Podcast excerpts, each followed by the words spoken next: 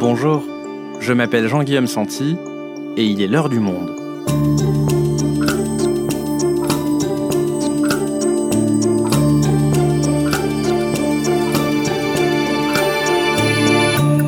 Aujourd'hui, la violence qui s'exerce contre les élus a-t-elle encore passé un cran et doit-on s'en inquiéter? Nombreux sont les parlementaires, particulièrement ceux issus de la majorité, qui sont régulièrement l'objet d'insultes, de menaces, voire d'agressions physiques. Alexandre Lemarié est journaliste au service politique du Monde. Il nous explique depuis quand ce phénomène s'est accentué et les faibles recours qui peuvent exister face à ces déchaînements de haine, en ligne ou bien réels. Violence envers les élus, un phénomène inédit, un épisode produit par Cyrielle Bedu, réalisation Amandine Robillard. Nous sommes le vendredi 14 décembre 2018. C'est la fin de la journée, le soleil d'hiver est tombé depuis un moment. Depuis plusieurs semaines, la France vit au rythme chaque samedi des manifestations des Gilets jaunes. À Louviers, une commune du département de l'Eure, le député La République en marche Bruno Quetel finit dans sa circonscription une réunion publique avec plusieurs d'entre eux. On échange sur euh, la nature du conflit, la relation de l'élu avec les citoyens. C'est tendu, mais ça se passe dans le respect réciproque. À la fin des échanges, Bruno Quetel quitte la réunion pour se rendre à son domicile. Sur le chemin, il appelle son épouse pour la prévenir qu'il ne va pas tarder à rentrer. Mon épouse était à la maison avec les enfants et des amis attendaient mon retour et nous devions euh, dîner. Mon épouse me dit, écoute, ça fait deux heures, les Gilets jaunes ont installé un campement au rond-point euh, à quelques centaines de mètres de la maison. Il y a des panneaux partout euh, qui indiquent notre domicile. Lorsque je suis arrivé, les gens klaxonnaient et les voisins euh, commençaient à être exaspérés. Vers 22h30, 23h, une voiture arrive rapidement, j'entends les coups de frein, on se regarde avec mon épouse et on entend six coups de fusil à pompe. On se lève, les amis sont là toujours avec euh, les enfants et on, voit quelqu'un monter dans une voiture et partir. Je sors, je ramasse les douilles et là concert de klaxon et arrive 25 euh, à 30 voitures et une cinquantaine de personnes.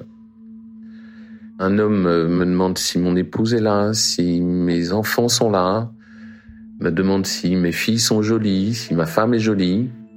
Par deux fois, physiquement, je dois empêcher quelqu'un de franchir la clôture. Et les gendarmes sont arrivés de Ponto de Mer, Psig. Encore une demi-heure de négociation, de menaces, bien sûr. Et après, tout ce petit monde est parti. Le lendemain, sur les réseaux sociaux, l'élu est menacé de mort. Un internaute a publié une vidéo d'une télé à laquelle j'avais répondu aux questions, a publié le nom de mon domicile et a écrit noir sur blanc que je méritais la mort. Je pense que les élus ne méritent pas ça, quelle que soit leur couleur politique. Et je pense qu'il faut vraiment qu'il y ait une prise de conscience sur la nécessité de protéger les élus et la démocratie et les institutions. Mais ça, c'est une autre histoire.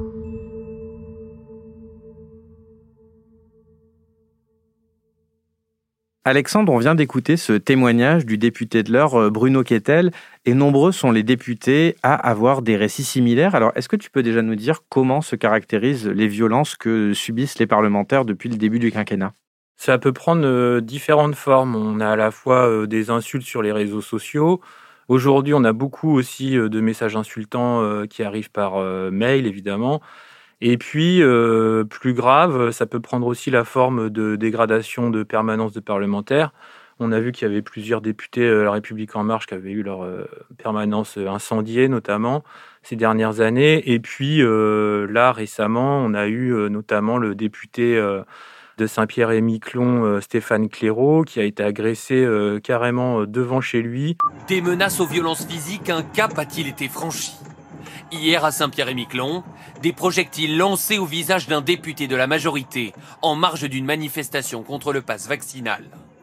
De la boue, des pierres et des paquets d'algues appelés goémons ont été jetés sur l'élu. Et ce phénomène-là, on peut le quantifier? Oui, le ministre de l'Intérieur Gérald Darmanin euh, l'a dit le 20 janvier sur France Info. Depuis juillet dernier, il y a eu 535 faits de menaces graves sur les élus de la République et à peu près 400 plaintes qui ont été déposées, ce qui est beaucoup. Alors Alexandre, on va revenir au début de ce phénomène. Est-ce que tu peux nous dire s'il y a eu un moment où tout a commencé, ou en tout cas où tout a commencé à s'emballer? Bah Déjà, il faut bien avoir en tête que l'antiparlementarisme et les menaces contre les élus, ça ne date pas d'aujourd'hui. Déjà lors du quinquennat de François Hollande, par exemple, on avait déjà observé des menaces contre des élus de gauche qui étaient favorables au mariage pour tous. Mais après l'élection d'Emmanuel Macron, il y a eu un tournant, vraiment avec euh, deux moments importants. Le premier événement marquant, ça a été euh, à partir de mai 2018. Il y avait un texte qui était euh, voté sur euh, le glyphosate. C'était un amendement qui devait graver dans le marbre l'abandon du glyphosate d'ici 2021. C'était une promesse qu'avait formulée Emmanuel Macron. Et il se trouve qu'à ce moment-là, il y a une majorité de députés de la République en marche qui ont voté contre cet amendement. Ça a été perçu comme une trahison. Là, on a vu tout de suite qu'il se passait quelque chose. C'est-à-dire que déjà, il y a eu beaucoup de messages désapprobateurs qui sont arrivés par mail dans les boîtes mail des, des députés. Ils ont reçu des courriers en masse sur les réseaux sociaux, des tonnes d'insultes, et ça venait d'abord essentiellement de militants écologistes. Ok, mais jusque-là, rien d'anormal quelque part quand on est député à recevoir euh, des critiques de la part de ses administrés euh, sur un vote avec lequel on n'est pas d'accord. Ça fait partie du job quelque part. Donc quand est-ce que ça rentre dans le registre de la violence? En effet, au début, euh, on a envie de dire que ça allait, c'était le jeu. les militants écologistes qui étaient mécontents du vote des élus de la majorité, pas de problème. Le problème, il a eu lieu après, parce que ça a pris une autre tournure. C'est-à-dire que là, on a vu d'autres acteurs qui sont arrivés. C'était plus seulement les militants écologistes qui envoyaient des mails euh, pour faire part de leur mécontentement. On a vu tout de suite un autre public qui s'en est pris aux élus. Là, c'était beaucoup plus vaste. C'est arrivé euh, surtout sur les réseaux sociaux où on a eu une sorte de chasse aux sorcières qui s'est exercée avec des listes de noms d'élus qui avaient euh, soi-disant mal voté les 42 salopards. Ils étaient appelés comme ça sur les réseaux sociaux avec des têtes de mort à côté de leur euh, visage. Et euh, là, on a découlé euh, des menaces de mort sur les élus, mais aussi sur leurs familles, ce qui les a beaucoup choqués parce que c'était la première fois qu'ils étaient confrontés à, à, ce genre de menaces. Je me souviens notamment du député d'Ille-et-Vilaine, Mustapha Labid, qui m'avait dit qu'il avait reçu deux enveloppes avec de la poudre dedans il était très choqué, il avait dû fermer sa permanence pendant plusieurs jours. Et pour eux, c'était vraiment un choc parce que c'était euh, les prémices, les débuts des violences contre les élus. Ils n'avaient jamais connu ça.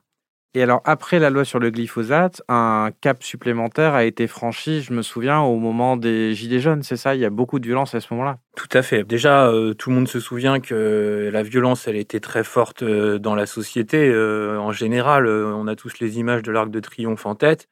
L'histoire retiendra surtout cette stupéfiante image. Les casseurs sur la terrasse panoramique de l'Arc de Triomphe. Sur leur passage, à l'intérieur du monument, ils ont détruit tout ce qu'ils pouvaient. Et à ce moment-là, les élus, ils en sont aussi victimes puisque la violence franchit un cap.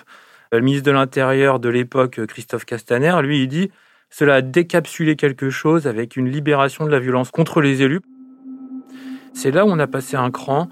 Comme au moment du glyphosate, on a vu les adresses personnelles des députés qui ont été publiées sur Internet, sauf que là, les gens passaient à l'acte. C'est-à-dire qu'on a vu, par exemple, euh, comme le racontait le député Bruno Quetel, des gilets jaunes qui se sont introduits à son domicile. Le 8 décembre aussi, euh, ça, ça avait marqué les esprits. Il y avait la voiture de, de la députée de Dordogne, Jacqueline Dubois, qui avait été incendiée, ainsi que celle de son mari, juste devant sa maison. Et c'est vrai qu'à ce moment-là, on voyait la peur dans les yeux, comme on l'avait jamais vu auparavant avec d'autres élus. Et beaucoup disaient d'ailleurs, on ne s'est pas engagé pour ça. C'est-à-dire que beaucoup venaient de la société civile et ils étaient très marqués.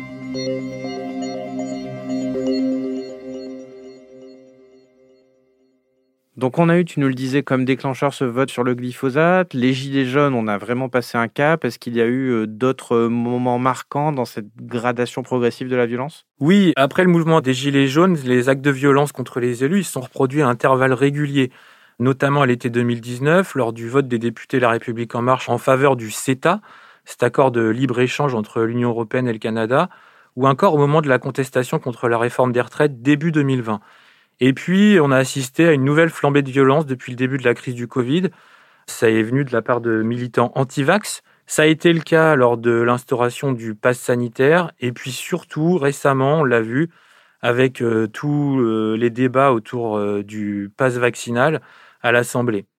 Alexandre, on a évoqué au début de cet épisode le député de Saint-Pierre-et-Miquelon, Stéphane Clairaut. On a aussi entendu le témoignage de Bruno Kettel. Ce sont des élus La République En Marche. Est-ce que c'est aujourd'hui la seule formation dont les élus sont touchés par les violences ou ça concerne un peu tout le monde? L'Assemblée a fait un décompte récemment. Par exemple, sur les 88 députés qui ont été visés par des menaces lors du débat sur le pass vaccinal, on voit qu'il y a 81 députés de la majorité. C'est évidemment les plus ciblés parce qu'ils sont au pouvoir, mais on voit aussi que toutes les formations politiques sont concernées. Par exemple, euh, lors de ce quinquennat, Marine Le Pen a été l'objet, elle a porté plainte euh, pour des menaces de mort, mais c'est aussi le cas à gauche, dans tous les rangs en fait. Euh, récemment, on a eu les élus de la France insoumise, Alexis Corbière et Raquel Garrido, qui ont été menacés de mort dans une vidéo, ou encore très récemment, l'ex-candidat socialiste à la présidentielle Benoît Hamon, a lui aussi porté plainte après avoir été menacé devant chez lui. Donc le contexte est inédit sous la Ve République puisque en fait sur les 577 députés de l'Assemblée, tous ont fait l'objet de menaces euh, lors de cette législature. C'est la présidence de l'Assemblée nationale qui le dit, ils ont fait euh, eux-mêmes un décompte et voilà, c'est vraiment généralisé à tous les élus de l'Assemblée.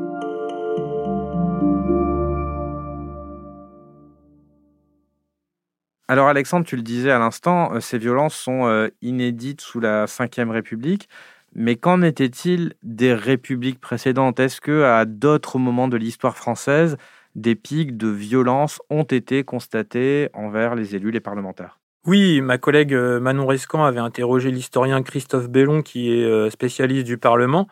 Ce qu'il dit, c'est que sous la Troisième et la Quatrième République, il y a eu des mouvements de violence euh, également qui ont eu lieu contre les élus, qui sont manifestés. Par exemple, sous la Troisième République, il y a deux moments importants. Il y a les mobilisations paysannes en 1907 et 1911 lors des crises viticoles dans le Midi et en Champagne. Et là, on voit que pendant plusieurs mois, il y a des mouvements agraires qui vont s'en prendre directement aux parlementaires. Il y a un deuxième moment dans les années 1930 où il y a des tensions qui existent autour du parti agraire et paysan français. Et à ce moment-là, il y a un trombinoscope qui est édité avec euh, les adresses personnelles des élus qui sont publiées. Le but étant d'aller euh, directement chez eux pour bousculer les parlementaires. Et sous la quatrième? Sous la quatrième, c'est surtout le mouvement poujadiste. Euh, il y a une révolte contre l'impôt à partir de l'année 1955. Et c'est le moment où les députés sont pris à partie et se retrouvent dans des véritables guet-apens. D'accord, donc les violences envers les parlementaires, c'est pas non plus un phénomène euh, inédit dans l'histoire de la République, c'est déjà arrivé, c'est inédit par contre euh, sous la cinquième. Alors revenons à aujourd'hui, qui est responsable des violences actuelles? Tu nous disais que tout le monde était visé, mais est-ce qu'on peut flécher une responsabilité claire ou est-ce que c'est un contexte général? Bon, déjà, on peut voir qu'il y a une montée de la violence euh, dans la société de manière générale. Même si ça visait pas directement les élus, euh, on se souvient qu'au moment des manifestations contre la loi travail, on avait été frappé par la montée de la violence. Là, on le voit aussi dans les débats, le ton du débat, par exemple de la campagne présidentielle, où le ton est quand même très dur. On se souvient, là, récemment, il y a eu des violences dans un meeting, par exemple, d'Éric Zemmour. Aujourd'hui, si vous voulez, tout le monde se rejette un peu la responsabilité. Du côté de l'opposition, on va dire que c'est de la faute d'Emmanuel Macron et des macronistes qui, quand ils sont arrivés au pouvoir, faisaient preuve d'arrogance et n'écoutaient pas du tout l'opposition, ne reprenaient par exemple aucun amendement à l'Assemblée. Et récemment, par exemple, on avait les adversaires d'Emmanuel Macron à la présidentielle, qui sont Valérie Pécresse et Marine Le Pen, qui ont accusé Emmanuel Macron d'être un pyromane après euh, les propos qu'il a tenus euh, contre les non-vaccinés en disant qu'il voulait les emmerder. De l'autre côté, les macronistes, eux, ils rejettent la responsabilité contre l'opposition. Ils disent que, euh, par exemple, les députés de la France insoumise, au début du quinquennat, avec le ton qu'ils employaient, les mots qu'ils employaient, avaient en quelque sorte cautionné, voire légitimé les violences de tout poil, et notamment contre les élus. Il cible aussi euh, les élus d'extrême droite comme Marine Le Pen, Éric Zemmour, en disant que également par la violence de leurs propos, ce serait de leur faute en tout cas s'il euh, y a des violences euh, contre les élus de la majorité. Donc tout le monde se renvoie dos à dos la responsabilité. La question que j'ai envie de te poser maintenant, c'est que font les députés et les sénateurs face à ces violences? Une fois qu'ils en sont victimes, qu'est-ce qu'ils font? Alors là, c'est un vrai dilemme en fait. Euh, on peut le voir dans les rangs de la majorité, il y a en vrai deux attitudes différentes. Si on caricaturait un peu, on pourrait dire que chez les élus les plus expérimentés, qui ont déjà eu des mandats et qui sont plus aguerris, eux, ce qu'ils préconisent, c'est de surtout euh, ne rien faire finalement. Ils estiment que c'est de cette manière-là qu'ils peuvent les décourager. J'ai par exemple en tête euh, l'anecdote d'un député de la République en marche euh, actuel qui était euh, maire il y a une dizaine d'années. Lui, il me racontait qu'il avait un habitant de sa commune, pour s'en prendre à lui, avait fait un tag sur un mur de la mairie avec des insultes donc contre l'élu en question. Et l'élu, pour le décourager, ce qu'il avait fait, c'est qu'il avait fait nettoyer ce tag le plus rapidement possible pour que personne ne le voie la personne en question, derrière, la police avait réussi à le retrouver. Et il avait lui-même dit qu'il espérait avoir un article dans la presse locale, que tout le monde en parle finalement de son acte. Du coup, quand c'est effacé rapidement, eh bien, ça peut les décourager. Ensuite, on a donc euh, une deuxième catégorie, et là, ça concerne surtout les députés de la République en marche qui viennent d'arriver à l'Assemblée. Eux, leur ligne, c'est de rien laisser passer. Donc, euh, ce qu'ils préconisent, c'est de porter plainte à chaque menace, chaque intimidation, ou bien même de rendre public euh, les lettres qu'ils peuvent recevoir sur les réseaux sociaux. Eux, leur ligne, c'est qu'il faut surtout pas banaliser chaque acte et qu'il faut tout rendre public. En tout cas, ce qui est déploré euh, des deux côtés, euh, c'est qu'il y a très peu de condamnations et que on, se rend compte que les autorités euh, sont quelque peu impuissantes face à la multiplication des menaces. Mais alors, comment expliquer qu'il n'y ait pas plus de condamnations par la justice? Ce que dit le ministère de la Justice quand on les interroge sur ce point précis, c'est que la législation, elle est là, elle est présente, la réponse pénale prévue, elle est dure. Mais le, problème, et ils le reconnaissent eux-mêmes, c'est d'interpeller les auteurs de menaces, d'intimidations.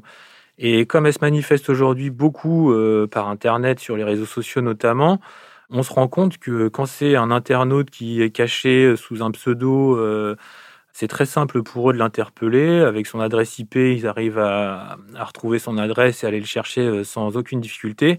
Mais dès qu'on a affaire à des internautes plus aguerris, qui sont euh, sur un VPN, euh, c'est-à-dire un serveur à l'étranger, là, euh, tout de suite, la question de l'anonymat est très difficile pour eux. Et alors, comment le gouvernement réagit face à ce phénomène? Tu nous disais que l'arsenal législatif existe déjà. Est-ce qu'il a été encore renforcé depuis le début du quinquennat? Oui, le pouvoir a durci à plusieurs reprises l'arsenal législatif depuis le début du quinquennat. Il y a eu notamment une loi en décembre 2019 pour améliorer la protection juridique des élus. Et puis il y a eu également deux circulaires du ministère de la Justice en novembre 2019 puis en septembre 2020 où il était exigé une réponse pénale systématique, ferme et rapide. Et de manière concrète, fin 2021, le ministère de l'Intérieur a demandé au préfet de renforcer la surveillance des domiciles et des permanences des élus pour éviter euh, tout acte de violence. On a vu que ça suffisait pas, mais là récemment, il y a eu aussi euh, une autre initiative, elle vient de l'Assemblée nationale. Le président de l'Assemblée, Richard Ferrand, a indiqué euh, dans un entretien au Monde que l'institution, en fait, euh, se portera partie civile à chaque fois qu'il y a une plainte d'un député pour donner plus de poids justement à cette plainte dans le cadre d'un procès.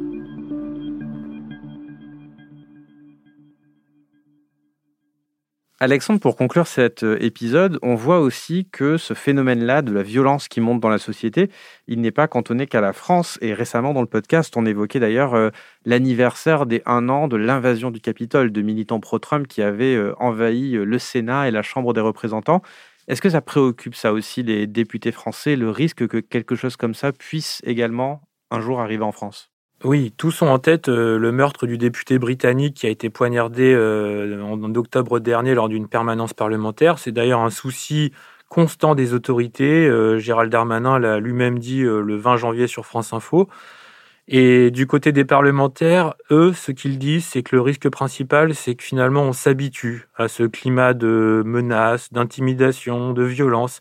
Et eux leur rappellent vraiment ce qu'ils nous disent quand on les rencontre, c'est qu'il ne faut surtout pas banaliser ces agissements Et récemment, il y avait notamment la députée La République en marche des Yvelines Aurore Berger, qui a lancé une sorte de cri du cœur en appelant à un front commun qui irait au-delà des clivages politiques contre les violences. Et elle a disait on s'y est trop habitué, la bataille des idées est devenue un combat de rue.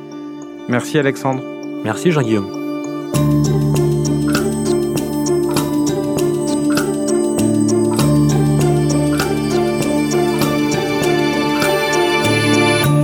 Si vous souhaitez en savoir plus, vous pouvez aller lire les articles d'Alexandre Lemarié et de Lucie Soulier sur le sujet en allant vous abonner sur notre site. C'est la fin de l'heure du monde, le podcast quotidien d'actualité proposé par le journal Le Monde et Spotify. Pour ne rater aucun épisode, vous pouvez vous abonner gratuitement au podcast sur Spotify ou nous retrouver chaque jour sur le site et l'application lemonde.fr. Si vous avez des remarques, suggestions, critiques, n'hésitez pas à nous envoyer un email à l'heure du monde @lemonde.fr. L'heure du monde est publiée tous les matins du lundi au vendredi. On se retrouve donc très vite. À bientôt.